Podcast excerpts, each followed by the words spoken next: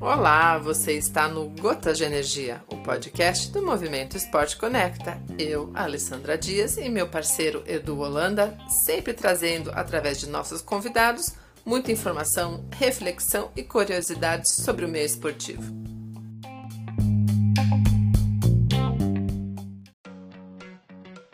Olá, eu sou Eduardo Holanda e estou com Alessandra Dias no Gotas de Energia, o podcast do Movimento Esporte Conecta. Aqui você vai ouvir insights, reflexões, dicas, ideias, aprendizados e muito mais nas vozes de diversos atletas e profissionais. Esse podcast tem o apoio da Associação Aquática, responsável pelo Circuito Paulista de Maratonas Aquáticas, Espaço 7, Fisioterapia Esportiva e Hidromania, o jeito carioca de nadar. Quer saber mais sobre os nossos parceiros? Entre no site Movimento Esporte Conecta conecta.com.br, acesse o Clube do Movimento e fique por dentro de tudo. Siga também as redes sociais do Segalê no Instagram, Facebook, YouTube e TikTok. No episódio de hoje a gente conta com a participação do Anderson Bassi, da Bassi Training. Ele e Alessandra Dias dissertaram um pouco sobre como anda o triatlo e como foi o triatlo no início dos anos 2000, as diferenças de hoje para ontem, as vantagens e as desvantagens de hoje e de ontem. Muito legal, achei bem bacana para você que curte triatlo, para você que tem curiosidade sobre o esporte e para você que tem vontade de começar, escutem porque ficou muito legal. Tem várias dicas também bacanas, vale muito a pena. Então fiquem aí com o Anderson e com o Ale. Um grande abraço e aproveitem.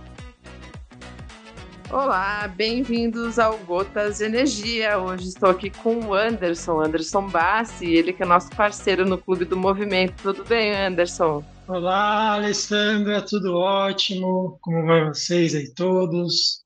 Maravilha! Hoje, para a galera que acompanhou a gente, eh, nós vamos falar um pouquinho de triatlo, dando continuidade que a gente colocou na, na semana, na semana de triatlo, que a gente falou sobre quem quer começar para o triatlo, quais são as dificuldades, e principalmente o pessoal acho que tem muito mais a versão, pelo menos era, era a minha versão, a bike, né? Porque é mais fácil pedalar, mais fácil nadar e correr. Então, queria que você falasse um pouquinho disso uh, e também comentar um pouquinho quem que é o teu aluno há mais de 15 anos que você convenceu a virar triatleta. A gente até falou dele sobre, conversei com ele no Minuto do Clube do Movimento, o Nilson Malacrida. Então vamos, vamos comentar um pouquinho dessa, desse lado do Anderson, que veio do ciclismo, virou professor e também trabalha com triatletas. Ah, então, Alessandra, eu gosto muito do triatlo, né? E moro em São Paulo, mais especificamente na Zona Norte. E o ciclismo em si no Brasil, ele praticamente acabou. A gente não tem mais ciclismo de estrada, nem competições. Inclusive, em Tóquio, foi a primeira vez na história que não levamos nenhum representante, nem no masculino, nem no feminino, para o ciclismo de estrada, né? Uhum. E no mountain bike também é muito difícil treinar numa cidade urbana, um esporte que é de montanha. E o Nilson, ele praticava o mountain bike, mas ele não tinha pistas para treinar, né? Ele não tinha, na verdade, nenhuma pista, né? Ele tem aqui a Serra da Cantareira, que tem algumas pistas de downhill, uhum. que é uma outra modalidade do mountain bike, e estradas de terra. E o que teria um pouquinho, alguma pista, teria que pegar o carro, se deslocar, então você não consegue o princípio básico do treinamento, que é repetição, né? Treinar nada mais é do que repetir. Então você precisa ter o local adequado e repetir, repetir, repetir, e aí você vai treinando. Uhum. E, e eu já iniciei muitos triatletas ao longo dos 20 anos, porque eu acho o multiesporte ele diverso. Então, por exemplo, se você vai treinar uma pessoa é, corrida e natação, tá. temos pouquíssimas provas de, de aquatlon no Brasil, né? Quase não tem esse esporte. Do Atlon, que é correr e pedalar também, não tem muito, não é muito praticado no Brasil. Já o triatlon você consegue encontrar mais provas. E aí, não por é exemplo, às vezes a pessoa está com dificuldade de perder peso, de conseguir ter saúde. Aí, às vezes, por exemplo, eu tenho um aluno que ele nadava quando era criança. E aí, quando era para entrar na equipe de natação, a mãe dele tirou porque achou que estava começando a atrapalhar na escola. E aí ele cresceu, se tornou uhum. obeso, sedentário, e aí eu falei, ah, vamos começar a nadar, voltar a nadar, já que você nadava. Aí ele fazia musculação e natação. Aí começou a caminhar na esteira, depois caminhar com inclinação, aí começou a fazer pequenos trotes, joggings, aí começou a correr, perdeu peso, aí já fez uma provinha de água aberta, aí fez Ai, um A4, que é nadar e correr. Aí falei uhum. vamos começar a pedalar? Aí ele comprou um rolo, treinou Olha primeiro só. ciclismo indoor, pedalou indoor, aí perdeu mais peso, foi melhorando mais ainda a saúde, tomava muitos remédios. Aí nessa época que ele comprou o rolo, já quase não estava tomando remédio. E aí Legal. perdeu muito peso. Até que eu comecei a fazer alguns exercícios com ele na garagem, né, na garagem do prédio onde ele morava, uhum. alguns exercícios de equilíbrio, antes de já colocar ele no outdoor, né? E ele super tranquilo, assim, respeitou todas as fases, todos os estágios, uhum. e aí, até que ele começou a pedalar outdoor. Então a história Legal. dele o Nilson se complementam, se complementam ali, se cruzam, porque ambos uhum. tinham em si basicamente o mesmo objetivo, levar um estilo de vida saudável. E aí eu acho o triatlo legal, porque, por exemplo, você acorda de manhã numa segunda, faz um treino de corrida. Aí na hora do almoço você dá uma nadada. Aí na terça-feira você de repente dá uma pedalada. Bom, mais ou menos numa estrutura assim já consegue fazer um triatlo. E aí você tendo provas em vista, você vai te dando motivação. E aí o que, que você ganha com isso? Saúde, né? Com certeza. Ah, que legal. Então você trouxe uma história é, de um aluno seu que começou, que você incentivou a voltar a nadar para poder perder peso, qualidade de vida. Aos poucos foi introduzindo a corrida tudo indoor, e depois a bicicleta, e agora ele já ele falou que você já fez provas de águas abertas, mas o triatlo ele já fez alguma prova ou você está caminhando com ele para fazer alguma prova fez, de triatlo? Ele, inclusive ele foi sexto colocado no Troféu Olha. Brasil de Triatlo na categoria. Sério? Eu dei, eu dei esse exemplo, mas eu tenho assim, eu tenho Vai. pelo menos registrado, porque eu tive um problema algum, alguns anos atrás, eu derrubei, eu, eu tinha um HD externo que eu registrava ah. meus alunos que treinaram comigo e que por algum outro motivo não treinam mais. E uhum. eu tinha um HD externo e no meu laptop. E aí eu derrubei meu laptop no chão, matou o HD. e, e para piorar, o meu HD externo também deu pau, não, não funcionava. Então tudo que eu tinha de aluno antigo eu perdi. Mas eu tenho assim, mais ou menos em volta de uns 300 alunos que eu iniciei no triatlo. Que legal. Mais ou menos. Que, que fizeram e... uma prova, que, que, ou, ou, que, ou que começaram e depois pararam, ou que depois continuaram carreira, outros que se tornaram atletas. Então, a iniciação no triatlo é uma coisa que eu fiz muito, mas muito.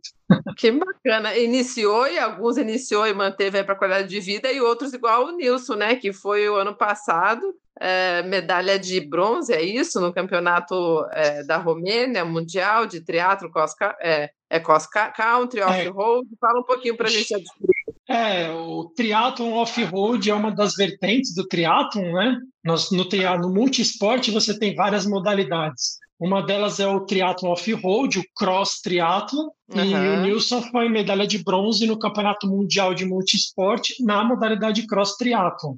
Ah, eu também tá. competi, fui o 14 colocado na minha categoria.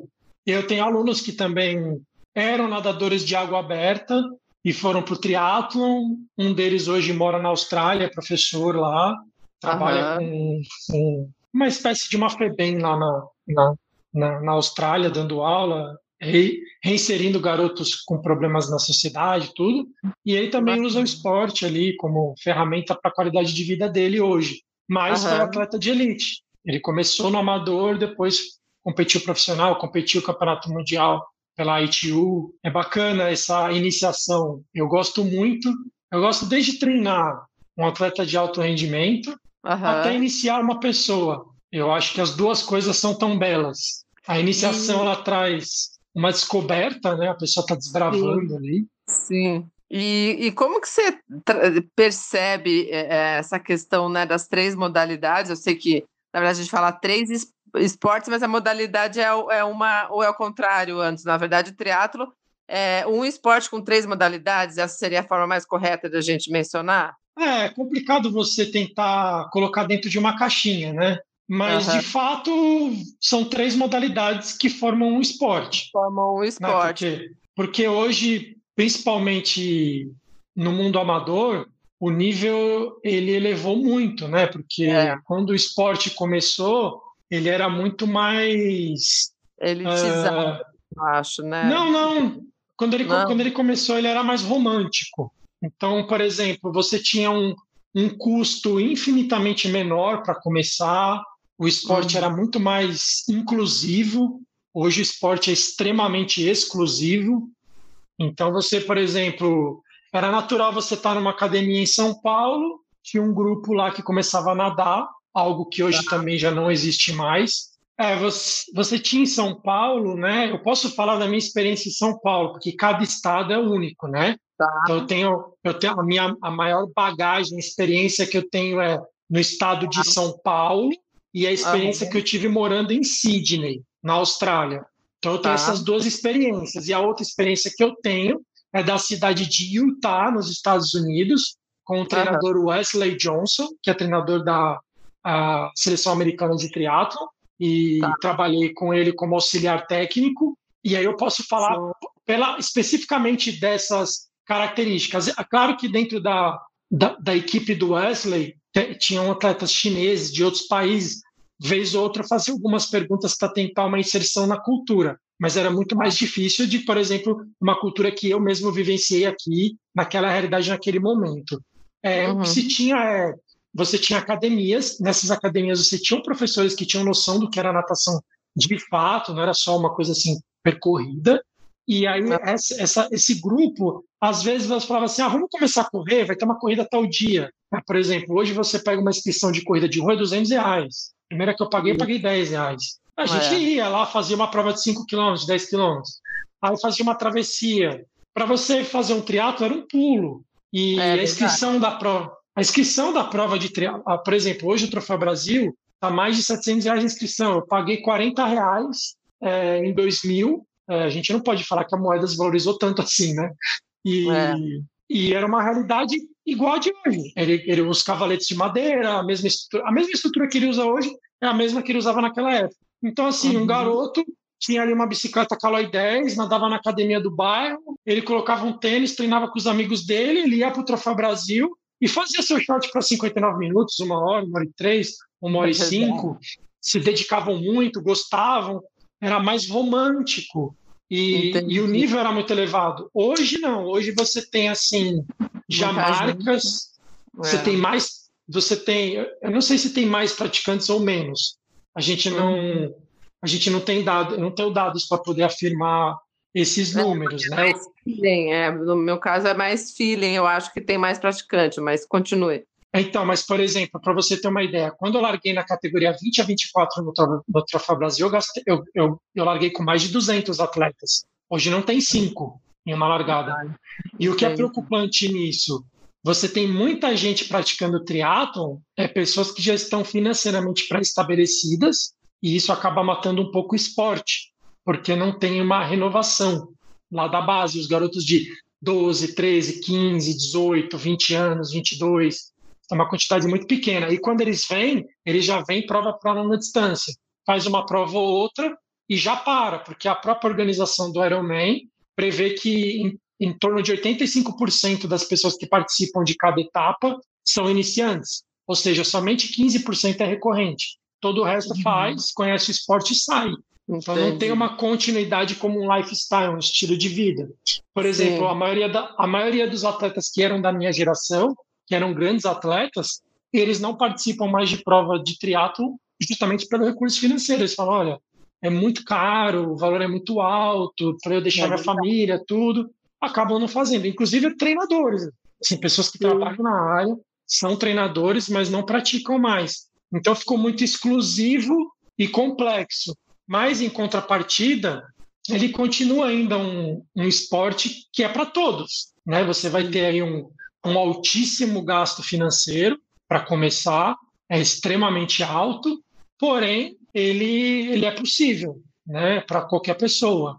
Não é um esporte que você precisa ter um biotipo específico ou um histórico esportivo incrível.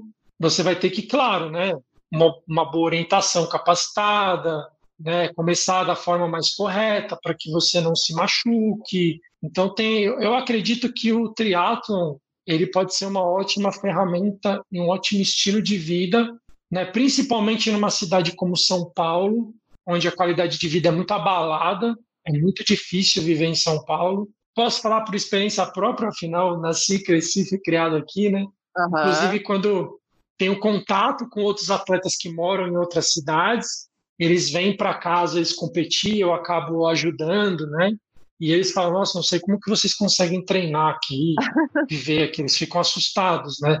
É muito carro, muita fumaça, muito trânsito, né? E eu mesmo recentemente fui atropelado por um ônibus, já fui atropelado várias vezes por ônibus, carro, caminhão, moto.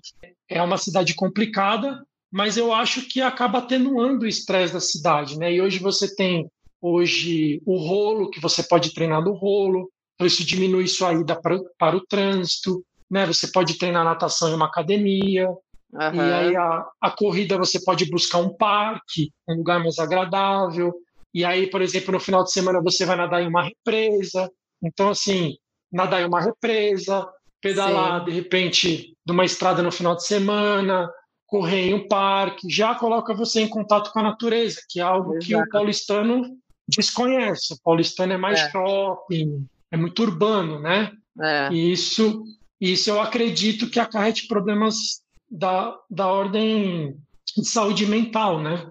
Que a pessoa vive numa caixinha, né? Acorda, tá numa caixinha, troca uma caixinha por outra caixinha, meio que ar-condicionado o dia todo, aí entra em outra caixinha dentro do carro, dirige outra caixinha, vai trocando uma caixinha por outra, não tem contato com uma árvore, com vento, né, com o sol, e aí a pessoa vai deprimindo, né? Ela ficando. É, e aí a gente tem o, o, o esporte junto à natureza, e o teatro pode ser uma opção, igual você comentou aí, seja você correndo num parque, seja nadando numa represa, é, seja pedalando é, na estrada, ou se for outro tipo né, de, de, de bike na, em trilhas, que a gente consegue fazer essa mescla como nem todas as pessoas é, conseguem é, é, não treinar nas caixinhas, usando seu linguajar, enquanto a gente está no dia a dia da, da, da, da, nossa, do nosso trabalho mesmo. Eu lembro você falando aí na minha época de triatleta, que foi a época que você comentou que não era tão elitizado, já, já troca uma experiência sobre isso também. Era bem isso mesmo, a gente tinha que sair da caixinha da empresa para poder ir na academia, para poder nadar, para poder treinar. Eu tive a vantagem que eu, eu, minha academia era perto de um parque, então correu ainda ainda para o parque, mas pedalava em rolo, porque só final de semana que eu conseguia ir para a estrada, durante a semana não, não tinha condição. Mas eu quis dizer isso também para colocar que é possível. A época que eu, que eu fiz por, por quase nove anos aí, a, a, que eu vivi esse estilo de vida, depois eu, eu, eu cedia a, a minha bicicleta, acabei vendendo mesmo, porque eu me adapto mais com o meu estilo nadadora e corredor de vez em quando. Foi uma época que realmente deu para conciliar, deu essa oportunidade de conhecer é, outros lugares, que é o que a bicicleta nos, nos leva, e, a, e as provas, é, viajando por aí também. Também fiz Troféu Brasil, também fiz Ironman. Mas realmente o que você falou é uma questão a se pensar. Era mais romântico, eu nunca tinha ouvido essa palavra, mas era bem isso mesmo, era mais acessível a gente podia pensando, por exemplo, tinha um tempo não não tão rápido para decidir se eu queria fazer o Ironman ou não, porque as inscrições não acabavam de uma hora para outra. A minha primeira bicicleta não foi nada de marca, foi uma bicicleta que o, o, o cara lá que eu conheci montou para mim da bicicletaria e fiz meu primeiro Iron assim. Comecei pedalando sem sapatilha, porque eu tinha medo de cair a bicicleta e porque eu não, não sabia usar sapatilha, ou seja, então tinha realmente essas possibilidades que hoje parece que a, a, a parte do marketing esportivo veio muito forte. Eu acho que a palavra que eu usaria, ele chega a intimidar é, algumas pessoas que ficou aquela impressão, ah, mas eu nunca vou conseguir fazer um triatlo. Eu acho é, que eu, eu... eu, tive uma eu tive uma experiência há um tempo atrás recente que foi foi impactante. Eu fui competir uma prova em Belém do Pará e aí a organização, por seguir normas da ITU, ela, ela acaba meio que colocando você, entre aspas, de volta a esse romantismo. Então vamos lá. Primeiro, a natação só pode roupa de borracha se a água tiver menos de 20 graus. Alessandra, no Brasil, água menos de 20 graus, sei lá, você tem que ir talvez para Santa Catarina no inverno, ainda ser capaz de não estar tá menos de 20, né? Então, assim, no, no, é muito... no, de vez em quando. Então, assim, mas é muito, é muito raro, Alessandro. É muito raro. Então, é, por exemplo. Na época da prova, né? Então você, você já coloca como regra. E aí o que acontece? O atleta ele vai ter que primeiro gastar mais energia e melhorar a natação dele. Isso Sim. qualitativamente impacta positivamente na saúde dele. Sim. Também vai fazer com que ele tenha um maior domínio do meio líquido e corra um risco menor uhum. de morrer afogado, mesmo que com roupa de borracha. E aí você já tira a roupa de borracha. Então você já tira um equipamento. Isso. O atleta vai nadar só com macaquinho. Segundo ponto, a bicicleta. A prova vale vácuo, como as provas da ITU. Não pode bicicleta de contrarrelógio. Então, você tem algumas normas da bicicleta. O, o clipe não pode passar do STI. Então, você coloca uma bicicleta muito mais simples, que é a road bike. Então, por exemplo, se o cara tem uma, uma, uma, uma bicicleta de time trail, uma bicicleta de triatlon, ele pode, de repente, comprar um guidão de ciclismo e um par de STI instalar e vai funcionar como uma road bike. É uma, entre aspas, gambiarra, mas ele consegue. Ele vai para uma prova com vácuo. Agora, uma pessoa que vai correr, de repente, com uma road bike, numa prova sem vácuo, ele, ele impacta quando ele vê as bicicletas de time trail. E as provas com vácuo, elas são. O vácuo é proibido entre aspas. Se você pegar qualquer foto de competição que não vale vácuo, o que você vai ver são pelotões. Então, uhum. assim, é, é aquele negócio, né? Na sociedade, né? Eu tenho amigos que são a favor da legalização das drogas e tenho amigos que são a favor. Aí eu tenho um amigo que falou assim para mim que eu nunca vou esquecer, Anderson. Pede um, um x-salada pelo iFood e pede marihuana. Vê qual que vai chegar primeiro. Então, assim, Nossa. é proibido, é, é, assim, não é legalizado, mas proibido não é, porque acontece. Você não consegue proibir de fato. Então, o vácuo, ele é uma, ele é, ele Seria bacana você ter uma prova sem vácuo, porque eu mesmo acho muito mais legal, porque eu gosto de, de fazer força na bicicleta, mas isso tornou o esporte inviável. Tornou, então, quando eu cheguei lá, eu vi bicicletas muito mais simples e road bikes, não vi roupa de borracha, e aí eu vi aquele triatlon da década de 90, da década de 2000, e eu vi muita gente que estava começando, muita, muita, muita gente. Legal. Nossa, aquilo me deu, aquilo me deu, eu voltei lá de Belém, nossa, eu voltei de Belém do Pará, falei para minha mulher, olha, era esse triatlo que eu queria fazer. Eu queria vestir um macaquinho de triatlo, nadar, pegar minha bicicleta, pedalar uhum. ali, pôr o tênis e sair para correr, entendeu? Eu não quero uma roda aero de carbono com câmbio uhum. eletrônico, tudo isso, porque tudo isso é legal, é gostoso tecnologia, eu gosto, Sim. eu uso. Né? Eu tenho uma, uma bicicleta mountain bike que também tem bastante tecnologia, tudo. Mas qual que é o problema? Você vai fazer uma prova de triatlo, vai ter 20 pessoas, 30 pessoas. Você vai no Ironman, é entre aspas, não vale vácuo, mas não tem como, é aquele monte de gente pegando vácuo. Então fica uma, fica uma coisa meio é, ex exclusiva, não é inclusivo, e é o que você falou. No final das contas, o que, que acontece? Você pega uma pessoa e fala para ela: olha, você vai ter que comprar uma roupa de borracha que custa entre mil e dois mil reais. Você tem que comprar uma bicicleta de 15 mil. Você quer, você quer que a pessoa fala, ah, quer saber? Eu não vou. E não o que, que é legal do treino? O que eu acho mais bacana, Alessandro?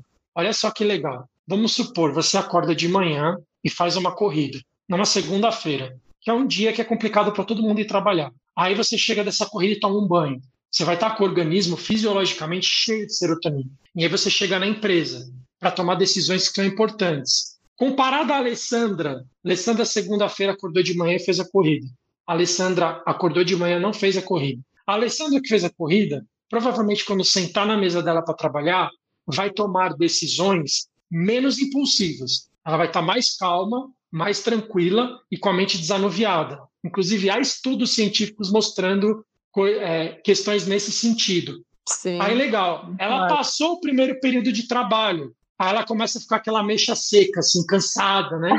Aquela, aquela banana passada, né? Que as mulheres é. vão no banheiro, retocam a maquiagem, o homem lava o rosto. Não, ela vai para a piscina e fica lá 40, 50 minutos. Sai, faz o lanche e senta na mesa de novo para trabalhar.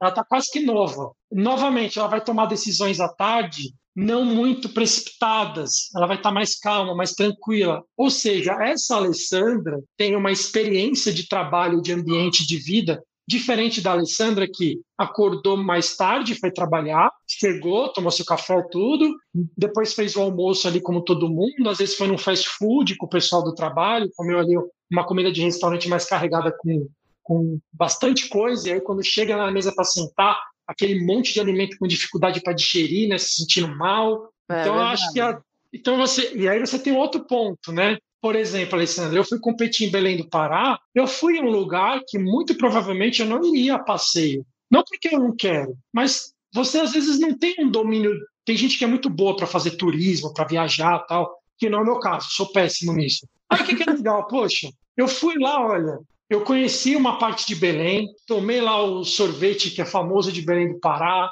conheci pessoas de lá, conversei com pessoas de lá, conheci um lugar que eu nunca tinha visto, que é uma praia, é uma praia barra rio, porque é uma praia com água do rio, não é água de mar, um lugar muito bonito, fantástico. Fiz uma prova de triatlo, ou seja, viajei, pratiquei esporte, cuidei da saúde, tudo numa coisa só. Então, eu acho é. que o, o esporte ele pode proporcionar esse estilo de vida, né? O que você falou, o turismo esportivo, né? Você viajar, Sim. passear. E outra, né? É, por exemplo, aqui em São Paulo, a gente tem uma cultura é, que, que, eu acho que é mais fechada em relação a alguns outros estados. Mas aí, novamente, a minha perspectiva da minha visão, né? Porque uhum. é onde eu fui criado, tudo. E aí, por exemplo, poxa, fui competir uma etapa em Fortaleza. Conheci várias pessoas lá, conheci, conversei. Depois, no dia seguinte, treinei com eles no, no Náutico, não lembro o nome do clube. E depois, se vocês quiserem entrar no meu Instagram e olhar, aconteceu uma história bacana lá e eu conhecia os triatletas de lá. Nossa, cada triatleta uma história, né? Muito bacana. Inclusive eu conheci um dos atletas que e professores que conversa com vocês, esqueci o nome dele agora que treina o pessoal para ultramaratona em água aberta. Ah, esqueci o nome dele. E tem vários, aí eu não sei. É. E ele, ele, ele morava lá no Ceará, inclusive a gente nadou junto. Então. É... Ah, o José Ferreira. Ele mesmo, José é. Ferreira. Ele... Então, todas essas experiências, elas são riquíssimas culturalmente, né? Sim. É gostoso, você faz um passeio, né? até nunca vou esquecer, Alessandra, eu fui competir a prova em Fortaleza e a minha esposa, ela, ela, é, ela é capoeirista, né? Ela joga capoeira. E aí ela fazia muito tempo que ela não jogava capoeira e ela gosta muito tudo. E a gente chegou na frente do hotel, tava tendo uma roda de capoeira. Na frente, assim. Uhum. Aí eu falei, ah, vamos, vamos lá. Aí, capoeirista é igual triatleta, né? Ele reconhece o é. seu ali, né? Uhum. Ah, ela vai chamar, vamos lá, vai jogar. Ela, não, não joga faz tempo, não, vamos lá, vai jogar. E aí eles tocando ali, ela jogou tudo. Um dia da prova, foi nossa, assim, foi tão. Então, assim, eu acho que a gente acaba criando, e eu fiz isso com alguns alunos também, né? Você cria experiências, então eu acho que de é. fato o triatlon como estilo de vida ele é, ele é muito bacana, ele traz um, um, uma cereja no bolo aí no nosso propósito de vida, né? Ah, legal. E, e Anderson, eu acho que foi bacana, assim, a gente, na verdade, acabou fazendo uma boa reflexão sobre é, o histórico do teatro quando a gente começou, a minha experiência na época que eu fui triatleta é, é dessa época boa aí que você trouxe. Depois eu me desvencilhei um pouquinho desse lado, então o que eu percebo hoje é, é um pouco essa mudança que você trouxe. Então, hoje a gente tem muitas opções de prova, hoje a gente tem é, muitas marcas esportivas, então tem um lado bom, igual você trouxe, que a tecnologia é boa, até a tecnologia da, das, das roupas mesmo para a gente usar, e é, capacete, óculos e relógio, mas eu, eu, acho que a essência disso que a gente trouxe aqui para reflexão, que seja lá naquela época dos anos 2000 ou agora, é, é, não deixa de ser um estilo de vida, é a prática do esporte, é a oportunidade de você estar tá junto com a natureza, é a oportunidade de você viajar e fazer um turismo esportivo, igual você trouxe aqui. E aí são particularidades que a, a, a pessoa tem que encaixar na sua rotina e procurar, como você disse, e se possível você, né, que, que tem toda essa bagagem aí também para poder iniciar e sabendo que é possível, igual o exemplo que você deu do teu, ali, do teu aluno que estava sedentário, que agora está fazendo prova de triatlo, é só respeitar o técnico e com calma, ter na cabeça que ele também pode, né? Ele, a pessoa, também pode, independente de, da condição física e até da financeira, porque pode começar igual a gente começou lá nos anos 2000, que pode ser com uma calói, ninguém vai estar tá barrando você com a calói, é, pode ser é, é, de uma forma mais simples e não se paramentando todo com a melhor tecnologia. Eu acho que esse é, esse recado acho que é legal a gente deixar pontuado também, né, Anderson? É, eu, eu penso assim, né, Alessandra? Eu, eu defendendo a minha profissão, né, e o meu trabalho, fazendo uma correlação com o tema bicicleta, eu costumo dizer para meus alunos o seguinte: na bicicleta, o que, que acontece quando a corrente desgasta? Coloca uma nova, certo? Quando você acaba a sapata de freio, coloca uma nova. Quando tá. desgasta o pneu. Quando você não troca tão bem de marcha, você estraga o câmbio, a corrente. Aí, aí o que, que você faz? Você troca. Agora, quando você treina mal e desgasta o quadril, o que, que você faz? Você não tem que trocar o quadril.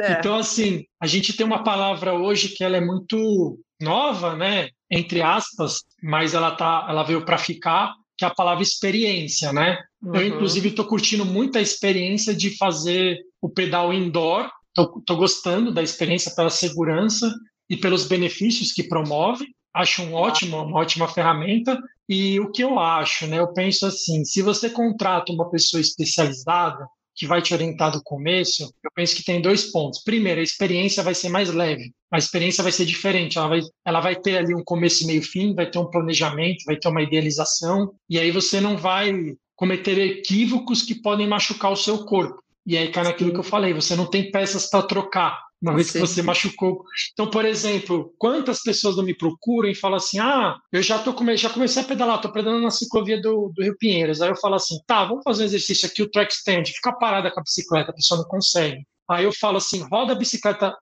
vai pedalando e volta para a esquerda e volta depois pela direita. A pessoa não consegue. Aí eu falo: peraí, uhum. se você estiver pedalando e aparecer uma pessoa na sua frente, você vai cair. Se um ciclista der uma guinada na sua frente, você vai cair, porque você não tem nenhum domínio da bicicleta. Então, será que não é melhor ganhar condicionamento no rolo, desenvolver Sim. a técnica no lugar seguro? E aí, quando você for para o ambiente outdoor, você pilota a bicicleta e não você é passageiro da agonia, né? Uhum. Você sobe na bicicleta e aí quem está pilotando é, é, a sorte, né?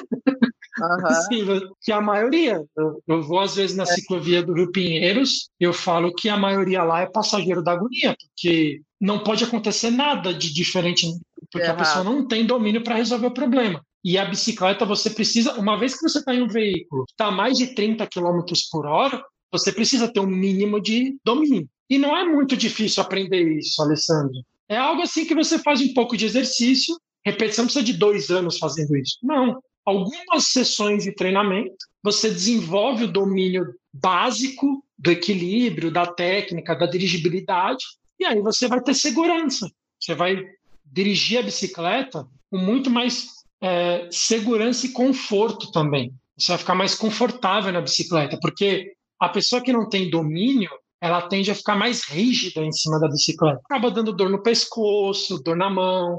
Aí às vezes a pessoa vai e paga um absurdo para fazer um bike fit. E aí se vende uhum. luva, se vende selim, se vende um monte de coisa, porque o negócio está ali, né? Para vender é, para pessoa.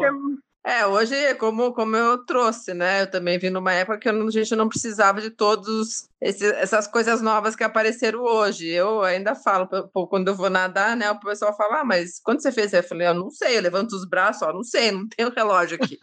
eu nado, eu nado sem, sem nada. Né, não que eu seja contra, eu já tive o Garmin, já, já mas não para natação, para corrida, mas era mais para eu ver quantos quilômetros eu estava correndo, que eu precisava saber a quilometragem, e, e aí foi legal para porque foi na minha fase iniciante, para entender como que estava meu batimento cardíaco. Então, a, agora com o relógio mais simples, eu vejo que, opa, tá, tá legal, eu tô, eu já, já, é, aquela coisa, né, a gente começa a se conhecer, então, beleza, não, não, por enquanto tá, tá bom do jeito que eu estou treinando até eu conseguir é, ou querer comprar alguma coisa melhor, mas eu me sinto confortável em sair sem necessariamente ter alguma coisa medindo como está a minha frequência cardíaca, porque eu estou entendendo como está a minha respiração. Um exemplo, né, que a gente precisa se conhecer e também ter uma boa orientação para poder fazer esse tipo de coisa. Mas eu e acho é que foi bem, E é interessante que você falou de uma você falou de uma tecnologia, Alessandra, que ela foi muito deixada de lado e é uma tecnologia que eu acho incrível, que é justamente o batimento cardíaco, né? É, eu foi... comecei a falar e eu lembrei que você trouxe uma, uma... Você tem uma experiência bacana em relação a isso também. E eu usei, eu só deixei de lado porque meu relógio, né, é, é, foi foi para o espaço, né? Então tem que comprar outro, mas assim, é, eu lembro muito bem que a minha preocupação quando eu estava com essa tecnologia era para entender como que estava meus batimentos cardíacos para eu fazer dentro do treino é, programado para mim, e não abusar. Mas não, eu inclusive fiz a minha é, fiz um projeto de iniciação científica sobre isso e o meu tema de conclusão de curso foi sobre isso. E é uma coisa que eu domino bem, gosto muito, mas não é um tipo de trabalho que eu faço muita propaganda porque tem muita divergência, né? E eu nunca vou esquecer que eu estava eu tava conversando com o meu professor, né? Tudo que eu falo né, na graduação diverge do que as marcas estão fazendo. Aí o meu professor falou, Anderson, o que você faz, você chega aqui e fala assim para mim,